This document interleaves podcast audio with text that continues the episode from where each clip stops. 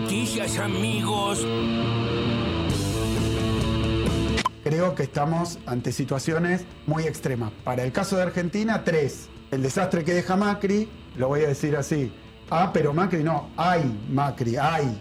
Qué dolor lo que hizo Macri acá en la Argentina. Hay, pero Macri. Nos rompió la economía. La rompió y la rompió con ganas.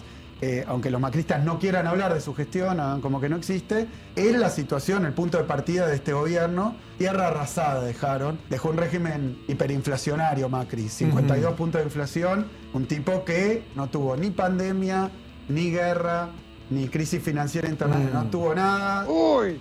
¡Nos rompieron el oro! Diputados y diputadas del Frente de Todos, leímos el proyecto de presupuesto, le empezamos a hacer modificaciones porque nos preocupaba que había partidas, algunas que, tenían proyecciones por debajo de la inflación, y lo modificamos. Y nos fuimos con un dictamen el jueves, que es el que vamos a votar mañana, que garantiza que no haber ahorro fiscal ni en educación, ni en salud, ni en vivienda, ninguna política que garantiza derechos fundamentales. Hay ahorro fiscal en otras cosas, por ejemplo, en subsidios a la energía, en otras políticas. Fue una batalla muy importante. Y abrir los diarios, los principales diarios de este país, diciendo recorte del 15% en educación, la verdad me, me resultó indignante porque es falso. No digo que no haya cosas para criticar, pero es falso, absolutamente falso. Siempre me calentó la mentira. Sabemos que estamos frente a una sequía única, con tres años además, de niveles menores de volúmenes de agua a los que estábamos acostumbrados. Sabemos que eso nos está poniendo riesgos, dificultades para adelante, no solamente en trigo, sino también en maíz, que nos está haciendo enfrentar dificultades en carne y por eso he instruido al secretario de Agricultura que desde mañana armemos una mesa con las entidades, con el INTA, con los sectores de comercialización para ver cuáles son las mejores medidas a los efectos de que tengamos la capacidad de responder a la emergencia que representa en muchos sectores de nuestro país la sequía, pero también a la dificultad que representa en capacidad de alimento de animales, obviamente la dificultad que enfrentamos con la sequía. Mierda, cuando hay suerte, hay suerte. ¿eh? meter en el presupuesto el impuesto a las ganancias a los jueces y al sector judicial. ¿A vos te parece, Romina? Hay 250 diferentes sistemas previsionales de sectores previsionales en la República Argentina. Justo con la justicia, ¿por qué es? bueno, ¿Por qué es? Es por- ideológico, es un ataque a la justicia. No pudieron Es con- ideológico, bueno, claramente. no pudieron con la Corte, no pudieron eh, con el Procurador, no pudieron con el Consejo de la Magistratura, entonces ahora lo hacemos dentro del presupuesto. No va, no va, no va, no es así. Son siempre los mismos. La justicia tiene la obligación de controlar a los otros poderes del Estado, ¿me entendés? Y el problema de la justicia, justamente, no son los salarios de los jueces y el problema de la Argentina. Porque un juez con un buen salario no se hace millonario, ¿eh? vive bien y bueno, está bien que los jueces, los magistrados de la nación vivan bien. Podemos discutir los sistemas de selección, ¿por qué no tenemos mejores jueces? Ese es un chanta de cuarta. Macri es Macri siendo Macri y está cuando le juntan público y aplaudidores con este nivel más virulento que antes, parecía que estaba víctima de alguna adicción, estaba exaltado, exacerbado, muy enojado, pero fíjate que está muy bien asesorado, siempre pisa la raya, dice, este, los procedimientos de Viró son mafiosos, no dice un mafioso porque le clavo una demanda de inmediato, no se anima a decir que soy un ladrón porque lo demando, este, yo no tengo causas penales, nunca me acusaron y me llevaron a los tribunales por contrabando, cosa que él no puede decir, nunca me, me- me acusaron de quedarme con el correo argentino. Todos ladrones, delincuentes. Nosotros nos fuimos del gobierno y 70% decía que Aerolíneas tiene que ser estatal. Y hoy eso cae, ya está en menos del 40 y va a llegar al cero. Y nos vamos a sacar de encima a Viró y todos sus comportamientos mafiosos y la plata que nos roba. Y vamos a volar. Se va a conectar la Argentina y se va a conectar con el mundo. Pero vamos a tener la batalla, vamos a tener la batalla porque ellos se creen ya que con esas ideas equivocadas, están equivocados, lo lamento. ¿no? 10.600 millones de dólares hasta fin de año va a haber sido el costo de haber estatizado las líneas argentinas.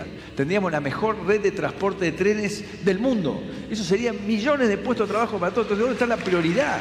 ¿Dónde mierda están las prioridades? Entonces, a mí no me corren más. No nos pueden correr más. Ningún progre nos puede correr. Ese discurso progre cínico no me lo banco más. ¡No se inunda más! Ay, ay, ay, qué sobreactuado todo, ¿no? Sí. Ah, tremendo, tremendo. Pero y qué bueno, está en esa. también. Sí. Eh, hoy estuvo Axel Kisilov, por supuesto, a la mañana, Sí. con, eh, charlando un rato largo con eh, Roberto Navarro. Y una de las cosas que dijo en relación a esto que acabamos de escuchar de Macri ayer, diciendo, Mm. no me lo banco más, no me lo banco más, es, eh, dio esta imagen y me pareció muy buena. Es un tipo que hizo campaña, toda la campaña anterior, con un disfraz de Mickey, cagado de calor adentro, ¿viste? Esos que te miran con los ojitos. Y ahora, dice, se paró arriba del escenario y se sacó la cabeza de Mickey. Y dijo, no me lo banco más. Y Sí, sí. dijo lo que tenía que decir. No, hay algo que también tiene que, que detectar el oficialismo, que hay, que hay muchos como marcando en, en Macri Sí. Lo que Macri está queriendo decir. Claro. Qué barbaridad, mirá lo que dice. Sí, sí, lo dijo, lo escribió en un libro, hizo un acto y lo volvió a decir, digamos, no, no hay nada oculto. Eh, eh, ha tomado la decisión Macri, como otros en el mundo, Ori, de claramente recostarse sobre la derecha. Este discurso de ningún progre nos va a correr es lo que viene diciendo Milei desde hace un tiempo. A mí los progres no me van a correr, qué sé yo. Es una decisión Claro. hacer esto, digamos. No es que está en un exabrupto o que es un, una- un- un archivo que decir, mirá lo que decía No, Macri. está claro. Es esto lo que quiere decir, ¿eh? Eh, Habrá que ver el rédito de ese tipo de estrategias. En algunos otros lugares del mundo lo que estamos viendo que a la derecha no le va muy bien cuando se morfa y hace propio el discurso de la extrema derecha. Sí, Habrá que ver en este claro. caso, porque el uso puede ser distinto. Sí, es difícil de creerle a Macri que, que como que se, se siente un outsider de todo esto, habiendo go- eh, gobernado hace cuatro años, pero también eh, hay que tener en cuenta que te- tiene por ahí permitido, entre comillas, decir todo esto, porque quizás no fue el mejor gobierno este que estamos viviendo. Bueno, no Entonces, sé. tiene como no- cierto... Tal vez no tenés una buena imagen de él, tal vez. No, claro, claro. No, pero bueno, quiero, nada, si- si- esto, viste, como ir señalando entre nosotros de, de que Macri quiere decir eso, Sí, ¿eh? no, no, no, es que- Che, miren lo que está diciendo. No fue, un, no fue un exabrupto, no fue un fallido, es exactamente lo que busca me, comunicar. Exactamente. Julio Piumato, el secretario general de Oh. la Unión. ¿Se acuerdan de Piumato? Sí, sí, Sí, sí, sí. Piumato, sí. Eh, me Que iba- acuerdo. era uno de los 678, que iba re seguido a 678. Sí, me acuerdo, una vez por semana iba. Es como que lo invitaban y él iba a Bueno, a él 678. lo balearon, ¿se acuerdan, no? Eh, ¿Cuándo fue eso? ¿No fue sí. eso? Sí. Sí, sí, sí. Que eh, le pegaron un testículo. Sí, Cierto. estuvo muy, muy complicado. Cierto, me había Sí, olvidado de sí, ese sí. episodio. Bueno, ahora básicamente bancando que eh, los jueces sigan sin pagar ganancias. Eh, Julio Pimato. Escuchamos también a Diego Santilli, indignadísimo, realmente indignadísimo Diego Santilli con, Indignadísimo. con que los jueces... ¡Qué barbaridad! ¿Qué es esto? Qué barbaridad. ¿Qué es esto? ¿Qué es esto? Y Romina Mangel lo miraba como diciendo, nada, loco. Sí, eh, es lo que paga cualquiera que tenga un sueldo alto. Qué fantástico. Bueno, estábamos también eh, con Axel Kisilov, entre las destacadas de- del día. Larga entrevista esta mañana acá, eh, con, Sí. con el gobernador bonaerense, dejando varios títulos, todo eso entre las voces del día. Ahora las noticias en maldita suerte. Tira y afloje en el Congreso. El presupuesto 2023 se debate en diputados y el oficialismo confía en darle media sanción. Además de los legisladores propios, diputados de fuerzas opositoras provinciales apoyarían el proyecto. A Juntos por el Cambio le cuesta unificar una postura. Algunos sectores, como la coalición cívica y Ricardo López Murphy, adelantaron que votarán en contra. Otros especulan con hacerlo a favor, pero rechazar en particular algunos artículos. El oficialismo logró alinearse luego de que el ministro de Economía, Sergio Massa, accediera a reforzar varias partidas sociales, por demás sensibles, que el texto original tenía importantes recortes, entre ellas las de educación. Pagá y dejá de joder. Cristina recibirá a los jueces este miércoles ante los reclamos por el pago de ganancias.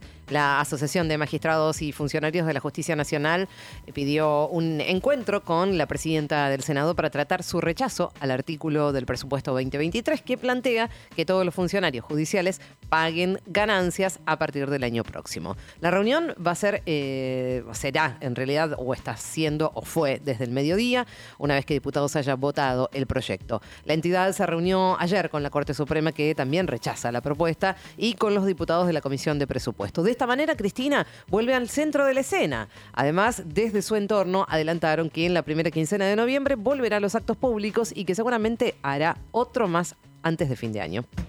Ahora, Sergio. Massa presentó el plan Ahora 30 y también beneficios para un sector del campo. Un poco y un poco. Tenemos la tarea de bajar la expectativa inflacionaria, dijo el ministro, y aseguró que buscan ordenar y darle previsibilidad en los precios y fomentar el consumo y el trabajo argentino. Una lista que incluye 271 artículos de fabricación nacional, entre celulares, televisores, aires acondicionados, heladeras y lavarropas, que podrán comprarse en 30 cuotas fijas mensuales. Por otro lado, hoy Massa anunció el subsidio de parte de los gastos en fertilizantes y semillas para pequeños y medianos productores agrarios, esto como parte de los beneficios otorgados con la recaudación extra generada por el dólar soja durante septiembre.